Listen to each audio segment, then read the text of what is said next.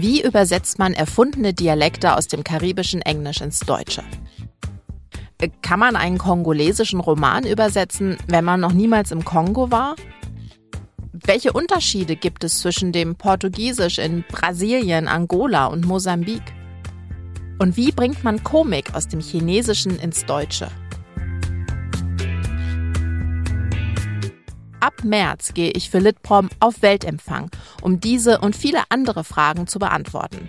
Mein Name ist Sonja Hartl und einmal im Monat spreche ich mit ÜbersetzerInnen und Jurymitgliedern des Weltempfängers über einen Titel, der auf der Weltempfänger-Bestenliste empfohlen wurde. Wir reden über die Herausforderungen beim Übersetzen von Literaturen aus dem globalen Süden und die konkrete Arbeit von Übersetzerinnen und Übersetzern. Ich freue mich, wenn ihr mit dabei seid.